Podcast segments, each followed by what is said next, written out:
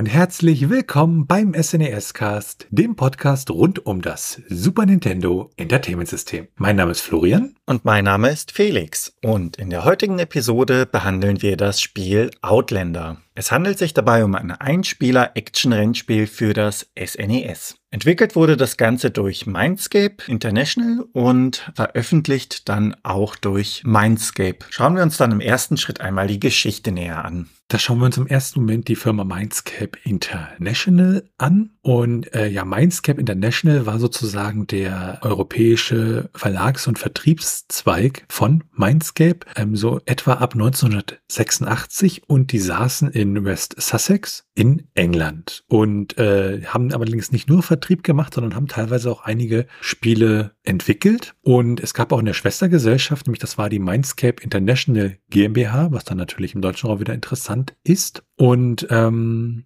Mindscape selbst wurde ja, wie wir auch gleich sehen werden, äh, später durch äh, Pearson übernommen im Jahr 1994, aber Mindscape International blieb halt äh, ja bestehen. Allerdings wurde dann äh, ja das International irgendwann gestrichen. Und wenn wir dann halt nochmal einen Blick auf Mindscape ja selbst werfen, also sozusagen die Mutterfirma, das ist halt äh, ja ein Unternehmen, was doch sehr viel äh, ja Achterbahnfahrt betrieben hat. Gegründet wurde Mindscape dabei im Jahr 1983 und zwar von Watcher M. Boyo und die saßen in Chicago und haben halt relativ erfolgreich äh, ja, Spiele gepublished für den Commodore, für Amiga und auch für äh, DOS-Systeme. Und hauptsächlich war das äh, so neben den Spielen dann auch so Lernsoftware und andere Applikationen.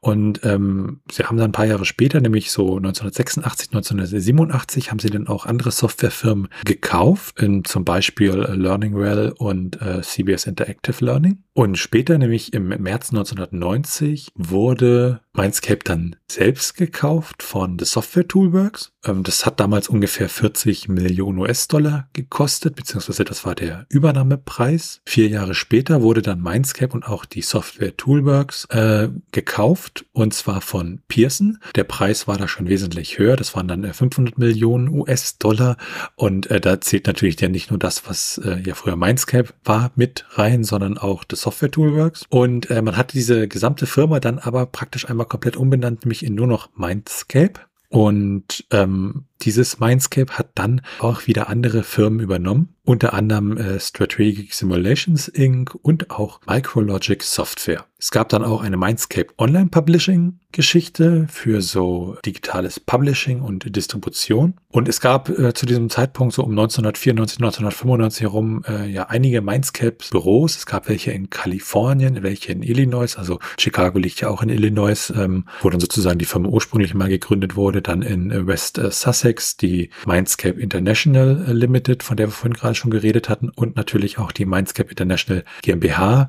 die äh, unter anderem in der Nähe von Düsseldorf saß. Und es gab auch Außenstellen bzw. Studios oder Büros in Paris und in Australien. Anschließend, so ab 1998, wurde Mindscape dann verkauft und wieder gekauft, äh, beziehungsweise gekauft und verkauft. Ähm, 1998 von äh, The Learning Company. Dann wurde das Ganze verkauft zu Mattel und später ging das Ganze dann an die Core Technology Group im Jahr 2000. Interessant ist daran, dass halt alles, was so Mindscape war, in den meisten Fällen immer ja separat dann gehalten wurde. Also, dass nicht irgendwie in die anderen Studios integriert wurde. Was heißt, äh, dass dann beim Weiterverkauf sozusagen dieser Mindscape äh, äh, ja, Korpus dann immer erhalten blieb und äh, ja sozusagen dann die, die finale Zusammenführung oder Wiedergeburt von Mindscape kam dann im Jahr 2001. Da hat der Franzose Jean-Pierre Nordmann ähm, hat äh, den sozusagen die Tochtergesellschaften und äh, die Core Technology Group übernommen. Und äh, er war ehemals ja Geschäftsführer von The Learning Company beziehungsweise von der internationalen Abteilung. Und dieses neue Konstrukt haben sie dann äh, ja Mindscape genannt wieder und hat seinen Hauptsitz in Frankreich im Westen von Paris. Spezialisiert ist dieses Mindscape halt auf die Veröffentlichung von äh, so Lern- und Freizeitsoftwaren, also so familienorientierte Spiele, Lernsoftware und auch Spiele, die so ein bisschen mehr in Richtung Jugend gehen und auch diese Firma hat noch einige Tochtergesellschaften, unter anderem in Australien, den Niederlanden und auch die Mindscape Germany GmbH, die gibt es auch. Und äh, diese Mindscape-Firma selbst hat auch wieder einige ja, Firmen übernommen, zum Beispiel äh, Allesüd im Jahr 2003 oder CoreLink SAS im Jahr 2008. Was die Entwicklung des Spiels selber angeht, also Outlander, da ist leider nicht so viel zur Entwicklung bekannt, aber wenn wir dann mal auf das Team schauen, dann haben wir ungefähr 30 Mitwirkende. Den äh, Projektlead hat da Jeff Gammon gemacht und für die Programmierung war auch Jeff Gammon zusammen mit äh, Jonathan Taylor und Andy Carriage zuständig. Für die Grafiken haben sich verantwortlich gezeichnet Steve Lenny, Ian Peschny und Paul Stevens. Ähm, Steve Lenny war dann auch beim Game Design beteiligt, nämlich äh, neben Jeff Gaiman und Richard Leinfellner. Die Musik ist von Mark Knight in der Super Nintendo Variante und äh, die originale Musik kam da von Ben Watkins. Als Produzent für das Spiel haben dann äh, Jim Molitor und Ken George gewirkt. Veröffentlicht wurde das Spiel schlussendlich in Nordamerika bzw. den USA im April 1993 und auch in Europa kam das Spiel 1993 heraus. In Japan ist das Spiel nicht erschienen. Und damit werfen wir erstmal einen Blick auf das Setting von Outlander. Das gesamte Spiel spielt in einer postapokalyptischen Welt und man fährt dabei durch diese Welt mit Hilfe seines Autos und muss sich verschiedener Arten von Gegnern erwehren. Dabei muss man natürlich auch aufpassen, was seine Ressourcen angeht, dass man diese nicht komplett verbraucht und mitunter kann man diese dann in Banditenlagern oder auf der Suche am Straßenrand wieder auffüllen. Was uns dann im nächsten Schritt direkt zum Gameplay bringt. Zu Beginn sieht man die Logos wie gewohnt der beteiligten beteiligten Firmen und landet dann im Titelbildschirm, der aus einer Straße besteht, die durch die Wüste bzw. durch die Steppe führt und seitlich sieht man dann davon Berge und weiterhin ist am Straßenrand eine Reihe an Strommasten zu sehen, die noch alle recht intakt wirken. Der Titel ist ganz groß zu sehen, in Orange auch recht auffällig und die Straße, die man sieht, wird von verschiedenen Motorrädern befahren, die dann immer durchs Bild huschen. Wenn man sich das Bildschirmlayout dann im Spiel anschaut, dann bemerkt man, dass sowohl oben als auch unten die gesamten Elemente für das Spiel platziert sind. Das heißt, links oben befindet sich der Tachometer und der Speedometer direkt darunter. Mittig ist dann der Rückspiegel zu sehen, in dem man auch eine Figur sieht die Spielfigur an sich, als auch alles, was, wie der Name schon sagt, hinten auf der Straße fährt. Ganz rechts wird dann oben noch der Treibstoff angezeigt und mittig ist dann gewissermaßen das gesamte Spielerlebnis zu sehen. Ganz unten links beginnt es dann mit der zweiten Menüleiste. Dort sieht man die Spritanzeige, die Anzahl der Raketen und das Nitro, das man noch zur Verfügung hat. Geht man dann von links nach rechts weiter, sieht man mittig die Anzahl der Punkte, die man bereits gesammelt hat und rechts daneben die Anzeige, was einem an Nahrung und Munition noch zur Verfügung steht. Ganz rechts unten sieht man dann den Geigerzähler, da es sich ja anscheinend um eine radioaktiv verseuchte Postapokalypse handelt. Diesen kann man allerdings einsammeln und hat man nicht von Beginn an zur Verfügung. Weiterhin werden die Continues angezeigt, davon kann man im Spiel insgesamt drei sammeln. Was die Punktzahl angeht, es gibt Punktzuschläge für abgedrängte Autos bzw. besiegte Gegner,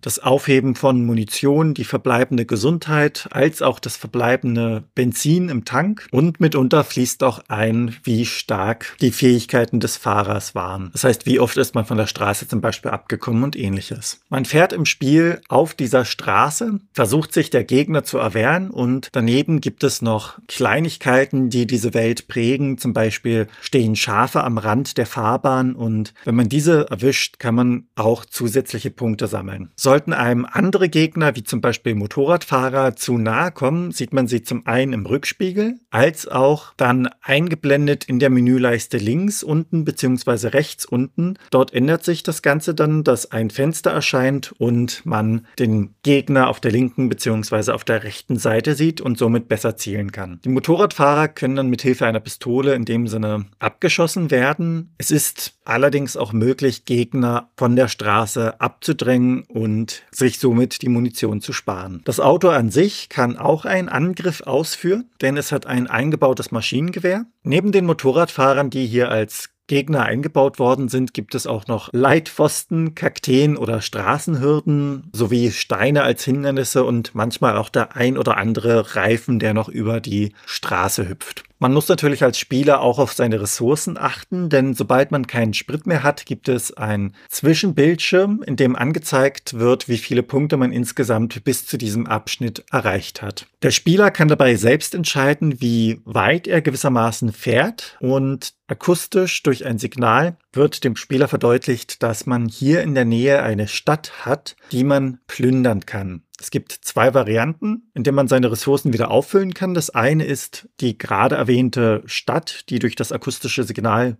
angezeigt wird. Und das andere ist einfach so lange weiterzufahren, bis einem der Sprit ausgeht. Dann muss man sich entlang der Straße Ressourcen suchen, um wiederum seine Fahrt fortzusetzen. Diese beiden Episoden im Spiel wechseln sich dann immer ab. Das heißt, die Perspektive wechselt auch zwischen diesen beiden Episoden. In dem Sinne, dass man gewissermaßen eine Ich-Perspektive aus dem Auto heraus hat, während man auf der Straße fährt. Und auf der anderen Seite hat man dann ein Side-Scrolling-Element, in dem man seine Figur sieht und die jeweiligen Gegenstände bzw. Ressourcen auffüllen kann. Dabei handelt es sich unter anderem um Sprit, die Munition für die Waffe als auch für das Auto, sauberes Essen bzw. auch Wasser. Da spielt auch der Geigerzähler wieder mit hinein, denn durch diesen kann man erkennen, ob man sauberes Wasser bzw. kontaminiertes Wasser trinkt. Es gibt das Öl fürs Auto und auch Gegenstände, die man zum Aufrüsten benutzen kann. Dadurch erhält das Auto eine Rüstung und dementsprechend kann es mehr Schaden einstecken. Man kann weiterhin den Supercharger finden. Dadurch erhöht sich die PS-Anzahl des Autos ein wenig. Das heißt, es wird ein wenig schneller und es gibt Nitro, also den Turbo, den man einsetzen kann, als auch andere Reifen fürs Auto, die wiederum in die Rüstung mit hineinspielen. Insgesamt gibt es 28 Regionen im Spiel und diese unterteilen sich, wie bereits erwähnt, in diese zwei Episoden, das heißt das Autofahren und das Ressourcensammeln auf der Straße beziehungsweise in den besetzten Städten. Die Gegner wechseln auch dort ein wenig. Statt mit Motorrädern hat man hier mit menschlichen Gegnern zu tun, die beim Besiegen dann die jeweiligen Gegenstände fallen lassen. Man kann sich sowohl im Nahkampf dieser erwehren als auch mit seiner Pistole durch die Gegend schießen. Bei Fernkampfangriffen von Gegnern kann man sich dessen erwehren, indem man sich einfach wegduckt und teilweise ist es auch möglich, Gegenstände wie zum Beispiel Fässer, die in der Gegend herumstehen, zu zerstören oder sich dort Schutz zu suchen. In den beiden Episoden, also der Autofahrt als auch dem Ressourcensammeln, bleiben die Gegner mitunter ähnlich. Es gibt da keine große Varianz. Es handelt sich um dieselben Modelle. Auf der Straße hat man die Motorräder und zu Fuß, wenn man Rohstoffe sammelt, hat man jeweils ein Modell von einem Mann als auch von einer Frau. Und diese verändern sich auch nicht in späteren Abschnitten. Es gibt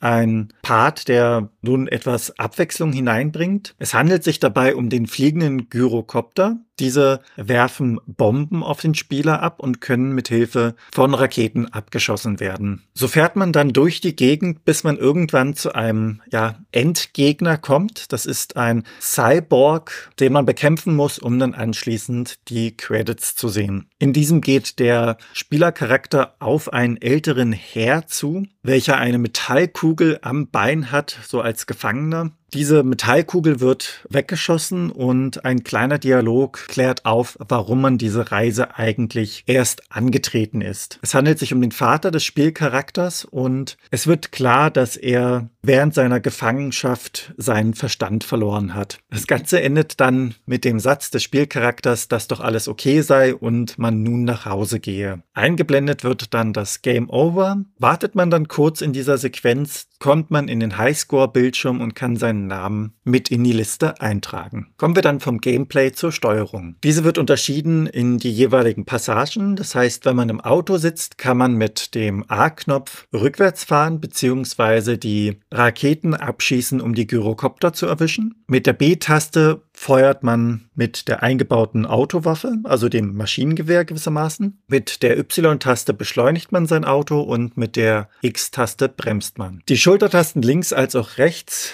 dienen dazu, die Waffe, die man hat, abzuschießen und sich somit den Motorradfahrern, die sich von links als auch rechts nähern, zu entledigen. Mit dem Digitalkreuz links als auch rechts steuert man das Ganze und drückt man das Digitalkreuz zweimal nach oben, kann man den Turbo, also das Nitro, benutzen. In der zweiten Passage zu Fuß, wenn man sich in einer Stadt oder an der Straße befindet, kann man mit der A-Taste schlagen bzw. treten. Die B-Taste ist mit keinerlei Funktionen belegt. Mit der Y-Taste hingegen springt man und mit der X-Taste feuert man seine Waffe ab. Die Schultertasten sind dabei wie die B-Taste nicht belegt. Weiterhin kann man sich dann mit dem Digitalkreuz nach unten ducken und mit dem Digitalkreuz links und rechts in die jeweiligen Richtungen bewegen. Kommen wir dann zur Grafik und dem Sound des Spiels.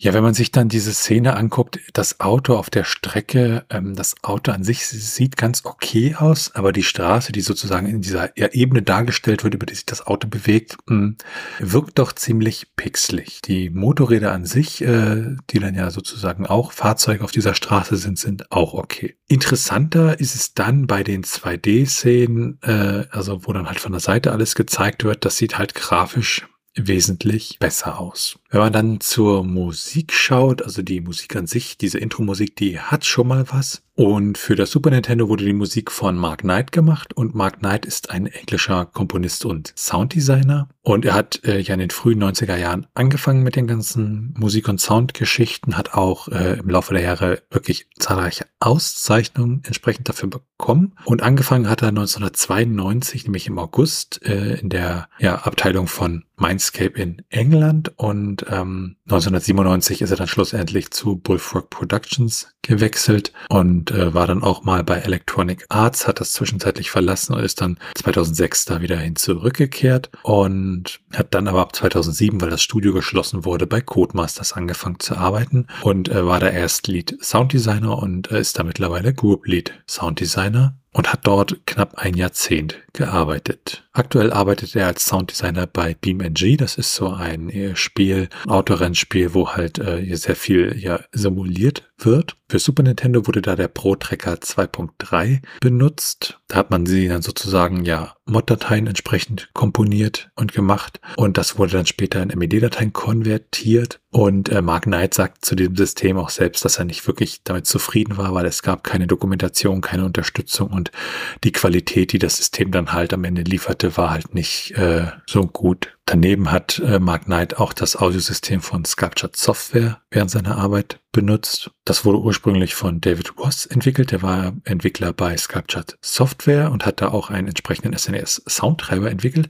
Und eine Prototyp dieses äh, Soundtreibers wurde auch verkauft. Und ähm, sie haben den Soundtreiber sozusagen auch an Mindscape ausgeliehen, äh, dass halt Mark Knight die entsprechende Musik damit programmieren konnte. Wenn wir kurz ins ROM hineinschauen, dann haben wir da eigentlich nur vier Titel, nämlich Title, Driving, On Food und Game Over. Die haben alle eine Länge von äh, ja zwei bis drei Minuten, bis auf die Titelmelodie, die ist ein bisschen kürzer mit einer Minute und 31 Sekunden. Grundlegend kann man sagen, das ganze Spiel grafisch und auch musikalisch, ähm, ja, man kann es sich anschauen, aber es sticht jetzt auch in keinster Weise da wirklich hervor. Was in einer postapokalyptischen Welt äh, natürlich immer wichtig ist, ist, wie man entsprechend äh, ja dort überlebt und das schauen wir uns jetzt in der Strategie an. Da die Gegner an sich nicht gerade abwechslungsreich gestaltet worden sind, hält sich die Strategie auch ein wenig in Grenzen. Die Motorradfahrer kann man durch den Rückspiegel ganz gut erkennen und durch die Schultertasten dann links bzw. rechts kann man ja einsehen, wo man gerade mit seiner Waffe seitlich zielt, auf welchen Punkt genau und das Ganze ist dann in dem Sinne eigentlich nur Timing, wann man abdrückt, um den jeweiligen Motorradfahrer an der Seite zu erwischen. Es empfiehlt sich eher die Gegner abzudrängen, als mit dem Maschinengewehr auf sie zu feuern, da die Munition und ähnliches doch einigermaßen knapp bemessen ist und dementsprechend sollte man sich das Ganze eher einteilen. Den menschlichen Gegnern auf der Straße, wenn man Rohstoffe sammelt, beziehungsweise auch in den Städten, kann man durch ja, einfaches Wegducken ausweichen und auch hier empfiehlt es sich mitunter in den Nahkampf zu gehen. Kämpfe allgemein gestalten sich als recht einfach. Auch den Hindernissen auf der Straße kann man recht einfach ausweichen. Sollte man jedoch einmal das Ganze nicht wirklich schaffen, kann man zur Not auch von der Bremse Gebrauch machen. Allerdings wirkt sich das dann auch auf der Ebene der Punkte aus. Denn die Zeit, die man ja übrig hat, je Episode, die man fährt, wird einem ja positiv angerechnet. Aufgrund der Gegebenheiten muss man in diesem Spiel auch nicht wirklich so super strategisch rangehen, wie das in anderen Spielen der Fall wäre. Und damit kommen wir im nächsten Schritt zu den Cheats, die es für Outlander gibt. Ja, da gibt es den äh, Cheat, dass man äh, bestimmte Wörter in der ganzen Highscore-Geschichte äh, eingeben konnte und eins dieser Wörter ist dann ein äh, mehr oder weniger ein Schimpfwort und da hatte man Angst, dass das dann nicht durch die Qualitätskontrolle kommt. Da hat sie dann praktisch nicht als reines ASCII im ROM gespeichert, sondern hat dann sozusagen von diesen Bytes noch gewisse Werte abgezogen, während der andere Cheat äh, Starbuck One, wenn man das eingibt, direkt im ROM zu finden ist als äh, äh, Zeichenkette und äh, dazu dient, den Abspann zu sehen. Das Problem ist, dass dieser Cheat, äh, der erstere, auch äh, ja gewisse Probleme hat, beziehungsweise nicht mehr richtig funktioniert, aber das kann man durch einen entsprechenden Code für ein zum Beispiel Pro Action Replay entsprechend reparieren und damit sind wir dann auch bei den Cheatcodes. Also bei einem Cheatcode geht es ja immer darum, im Speicher der Konsole ähm, ja einen bestimmten Wert immer zu setzen, zum Beispiel den, äh, äh, die Speicherstelle für die Leben immer auf 99 zu setzen und das können so Module wie der Game Genie oder das Pro Action Replay oder entsprechende Emulatoren halt eingebaut. Und für Outlander gab es da auch einige Cheats, zum Beispiel für unendliche Gesundheit, während man im Fahrzeug ist, für unendliche Munition äh, bezogen auf die unterschiedlichsten Waffen, die man hat. Aber man kann zum Beispiel auch sagen, dass man mit weniger Munition startet oder mit mehr oder weniger Benzin, um das Ganze halt ein bisschen schwieriger zu machen. Damit werfen wir dann einen Blick auf die Unterschiede. Es ist ja so, dass es von diesem Spiel auch eine Genesis-Version gab wie wir nachher bei den Portierungen und Nachfolger auch nochmal sehen werden. Und in der Genesis-Version haben wir praktisch schon eine Ich-Perspektive äh, aus dem Armaturenbrett, während in der Super Nintendo-Version das ganze Spiel so in der Third-Person-Ansicht des Autos stattfindet. Wenn man sich das dann weiter anguckt, dann ist es so, dass dieses ganze, ja, der ganze Bildschirmaufbau egal ob man im Auto ist oder halt äh, zu Fuß kämpft, in der SNES-Version identisch ist, während in der Genesis-Version das Ganze ein bisschen abgeschwächt äh, wurde. Da geht die Vermutung dahin, dass das sozusagen gemacht wurde, um die äh, Belastung der Konsole an der Stelle zu verringern. In der Super Nintendo-Version sind die Werte, was die Schadenswerte angeht, auch äh, wesentlich höher als in der Genesis-Version. Und auch, dass man sich in der Stadt befindet, wird halt äh, in der Genesis und der Super Nintendo-Version unterschiedlich dargestellt. Interessant ist auch, dass es äh, in der Super Nintendo-Version mehr Straßen Straßensperren gibt, aber dafür gibt es keine Jeeps in der Super Nintendo-Version. Und in der Super Nintendo-Version hat man einen Rückwärtsgang. Und dann gibt es noch kleinere Unterschiede zwischen den beiden Versionen. Dann werfen wir einen Blick auf die technischen Daten. Also zur Erklärung, wir schauen uns das ROM an, wir schauen uns den PCB, also das, was eigentlich das eigentliche im Modul ist, die Hardware an, ähm, schauen uns die internen Header an, die in den Daten drin stehen. Also da muss man einen internen Header sitzen, der bestimmte Informationen enthält, damit das Spiel überhaupt von Nintendo freigegeben wird. Und das schauen wir uns hier in dieser Sektion an. Und beim Spiel Outlanders ist so, wir haben ein 8 Mbit ROM, das heißt eine Größe von einem Megabyte und die ROM-Geschwindigkeit liegt bei 120 Nanosekunden. Das ist also ein sogenanntes Fast ROM. Der interne Titel ist Outlander, alles groß geschrieben. Dann sind wir bei den Portierungen und Nachfolgern. Da gab es halt, wie gesagt, 1992 die Genesis-Version und 1993 die Super Nintendo-Version. Ansonsten so wirklich Nachfolger vom Spiel gab es nicht. Aber natürlich in diesem ganzen postapokalyptischen, ja, Mad Max-Szenario gibt es einige Spiele, die man da durchaus, äh, ja, als geistige Nachfolger bezeichnen dürfte. Und damit werfen wir einen Blick auf das Trivia. Was die Spielzeit von Outlander angeht, da sind schon so zwischen drei und fünf Stunden drin. Preislich gesehen bekommt man die Cartridge lose in Deutschland für rund sechs Euro und das ganze Complete in Box wiederum für rund 40 Euro. In den USA hingegen bekommt man die Cartridge lose für rund 14 US-Dollar und das ganze Complete in Box für rund 23 US-Dollar. Und damit sind wir dann schon bei den ROM-Hacks angelangt. Ja, bei den ROM-Hacks ist es ja so, da werden die ROMs angepasst, das heißt äh, bestimmte Sachen geändert, Zensurmaßnahmen entfernt, Übersetzungen gehören auch zu den ROM-Hacks oder zum Beispiel Spiele wie Super Mario Kart halt um neue Strecken erweitert. Bei diesem Spiel ist es leider so, dass es da keine ROM-Hacks gibt. Damit geht es dann weiter bei den Retro-Achievements. Ähm, Achievements an sich kennen wir ja bei Plattformen wie Steam, wo ich jetzt auch kleine Errungenschaften habe, wenn ich im Spiel bestimmte Dinge tue, zum Beispiel bei Factorio äh, entsprechend ein Zugsystem relativ schnell baue in einer, in einer gewissen Zeit. Und äh, sowas gab es natürlich bei den früheren Systemen nicht.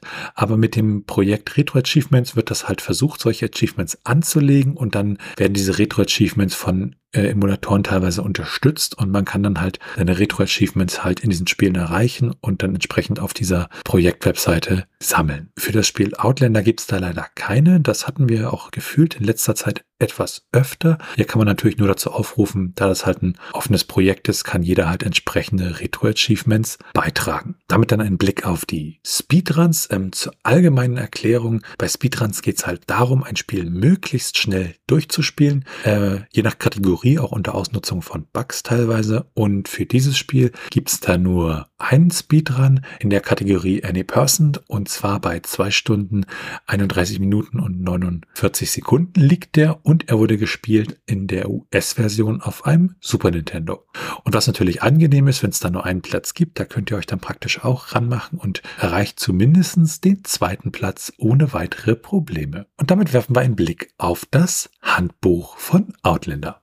Auf dem Cover des Handbuchs begrüßt uns eine Straßenblockade mit diversen Explosionen, die hinter der Blockade stattfinden. Auf der anderen Seite sieht man den Fuß des Protagonisten und am Fuß dieses Protagonisten ist eine Waffe angebracht, so im Halfter und links davon sieht man dann noch den Reifen vom Auto. Er steht gewissermaßen einfach neben seinem Auto, weil er ausgestiegen ist. Mit 16 Seiten werden einem die Steuerung, das Setting als auch ein wenig das Auto und die Missionen an sich, also wie man zum Beispiel Rohstoffe einsammelt, näher gebracht. Es gibt noch eine Seite für Notizen und für die Credits und das ganze Handbuch wird mit Screenshots aus dem Spiel untermalt. Insgesamt ist es recht kurz gehalten. Und damit kommen wir dann zu den Bewertungen. Da schauen wir uns einmal die Bewertung von Power Unlimited an. Die haben 85% vergeben und haben gesagt, die Atmosphäre von Outlander ist schwer und intensiv. Das liegt wahrscheinlich an der Grafik und dem Sound. Auf jeden Fall macht es das Spiel sehr fesselnd. Und diese Bewertung ist aus dem Juli 1993. Der aktuelle Softwaremarkt ASM hat 67% äh, vergeben und hat gesagt, bei der Konvertierung für das Super NES hat man das Mad Max Mobil vor sich und steuert nicht mehr aus dem Cockpit. Für die Strecke mag das ja ganz sinnvoll sein, aber für die Gegnererledigung ist es reichlich unpraktisch. Auch die Grafik hinkt ein wenig hinterher, ansonsten bleibt alles beim alten Kill Your Enemies. Und diese Bewertung ist ebenfalls aus dem Juli 1993. Just Games Retro hat im Februar 2007 60% vergeben und hat gesagt, Is Outlander a great game? Not at all. But it probably deserves better than its reputation as the bastard stepchild of the Mad Max license. And it definitely deserves better than the almost total obscurity it's fallen into. This is not a forgotten classic that had anyone glued to the SNES, nor is it a title you keep loading up again and again on the emulator. But if it were on your cell phone, you could easily get addicted to it while waiting in a line for a movie. Actually, that's a great idea. I wonder if I can get the ROM to boot on my DS. Die Megafun hat im Mai 1993 34% vergeben und hat gesagt, die Mega Drive-Version hinterlässt zwar einen zwiespältigen Eindruck, konnte aber immerhin durch eine relativ gute Spielbarkeit Bonuspunkte erzielen. Outlander für Super Nintendo würde ich dagegen eher als Schlafmittel bezeichnen. In Zeitlupentempo steuert man das Auto über die Prärie, das sich zudem nur sehr schwammig lenken lässt. Die Spielabschnitte außerhalb des Gefährts sind auch hier einer 16-Bit-Konsole absolut unwürdig. Ein einziges Leben wirkt sich auch nicht unbedingt motivationssteigernd aus. Insgesamt gehört dieses Spiel in die Schublade. Mach einen weiten Bogen darum. Und die Total aus Deutschland hat dann 20 Prozent vergeben, die schlechteste zeitgenössische Bewertung, ähm, in dem Fall aus dem Juni 1993. Und sie hat gesagt, sieht man von den brutalen Details ab, bleibt nicht sonderlich viel. Die Straße ruckt sich lieblos schlängelnd dahin und vermittelt authentisch die Langeweile des Wüstenalltags. Genauso wie die selten so unbunt gesehene Grafik wurden auch die Steuerung und das gesamte Fahrgefühl konsequent in den Sand gesetzt. Dazu kommt noch die unabwechslungsreiche Ansammlung von Levels und die ebenso schlechte Zwischensequenz an den Tankstellen. Tankstellen, in Klammern, Bretterbogen. Kurz jämmerlich. Ja, damit sind wir dann bei der Meinung zum Spiel. Ähm, ja, aus meiner Sicht, die Musik ist ganz okay und ja, fast schon das Beste an dem Spiel. Also die Rennszenen fand ich nicht schön, die waren zu langsam, zu, ja, zu wenig spaßig. Also das, das, das, es kam wirklich kein Renngefühl auf und es gibt ja so, so, so ROM-Hacks für ähm, Fast-ROM-Hacks, beziehungsweise die dann auf diese Zusatzchips das im Emulator sozusagen portieren. Die haben schon einige Rennspiele gerettet, weil sie dann halt plötzlich flüssig waren. Aber ich bin mir bei diesem Spiel nicht sicher, ob das da was bringen würde, weil das Ganze dann eigentlich wirklich Spaß macht. Was ich cool fand, war dieser Wechsel zwischen den Rennen und den 2D-Szenen. Das war ganz in Ordnung. Aber trotz alledem äh, würde ich da keine Empfehlung geben, auch wenn die Gebrauchtmarktpreise da wirklich human für sind. Äh, da sollte man dann vielleicht einfach äh, ja zu zweit lieber ein Softeis essen. Das macht dann, glaube ich, mehr Spaß. Also mich konnte das Spiel ja nicht wirklich in irgendeiner Art und Weise überzeugen. Wie sieht's bei dir aus, Felix? Ja, zum größten Teil teile ich deine Meinung, denn es ist ein bisschen ein Spiel, was für ein Rennspiel doch recht, ja, langsam gestaltet worden ist. Und von der Steuerung empfand ich das auch ein wenig als hakelig. Damit kann man sich allerdings noch abfinden. Was mich mehr gestört hat, ist, dass es wenig Abwechslung gab. Man hat diese zwei Passagen, einmal auf der Straße mit dem Auto und auf der anderen Seite plündert man entweder bewusst die Städte oder es geht einem der Sprit aus und man muss seine Rohstoffe entlang der Straße suchen. Grundsätzlich ist es dann so, dass man aussteigt und mit dem Charakter im In-Side-Scrolling-Manier einfach durch die Gegend geht. Die Gegner bieten wenig Abwechslung und selbst dieser ja, Endgegner, also dieser Cyborg, ist da auch nicht gerade in irgendeiner Art und Weise stark variiert worden. Und wenn man immer wieder nur auf dieselben zwei Gegner trifft, dann macht macht das keinen wirklichen Spaß. Das Ganze wechselt sich dann immer wieder ab. Straße, plündern, Straße, plündern. Und das Ganze ist dann auch wenig abwechslungsreich gestaltet in irgendeiner Art und Weise. Also man hätte vielleicht noch einen dritten Part einbauen können oder mehr Gegner, abwechslungsreichere Gegner. Grafisch gesehen ist das von der Idee her schon gut gemacht, dass man links und rechts rausschauen kann, um besser zu zielen. Auch, dass man einen Rückspiegel hat, in dem man sich selbst sieht, ist ja ein schönes Gimmick, wenn man so möchte, aber es ist einfach so im Gesamten recht statisch gehalten. Wer es für die Geschichte einmal machen möchte oder sich dafür interessiert, der kann das Spiel sich ruhig holen. Das ist ein einfaches Spiel für zwischendurch, aber ich glaube, es wäre auch nicht schlimm, wenn man das Spiel nie wirklich gespielt hätte. So an ein oder zwei Stellen hätte man eventuell auch ein wenig mehr Geschichte mit einbauen können. Denn dass man die gesamte Reise angetreten hat, um sein seinen Vater wieder zurückzuholen, der anscheinend entführt worden ist, kommt dann doch sehr überraschend und aus dem Nichts weiß man damit auch nicht wirklich viel anzufangen.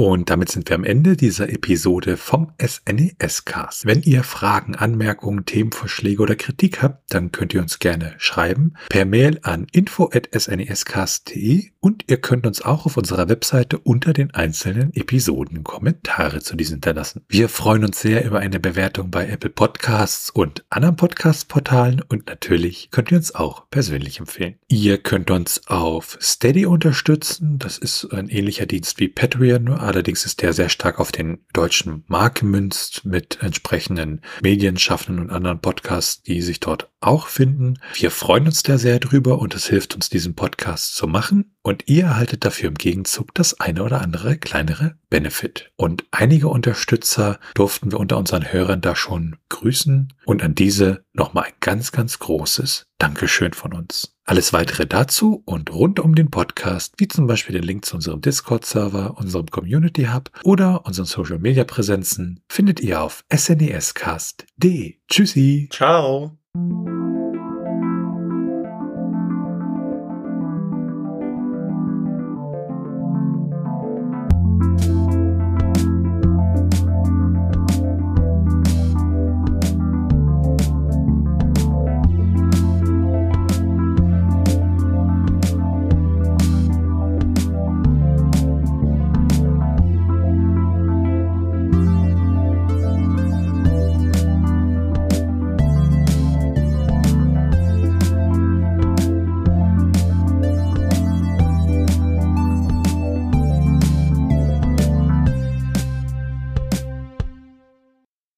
Produktion von Tone Age. T1H.net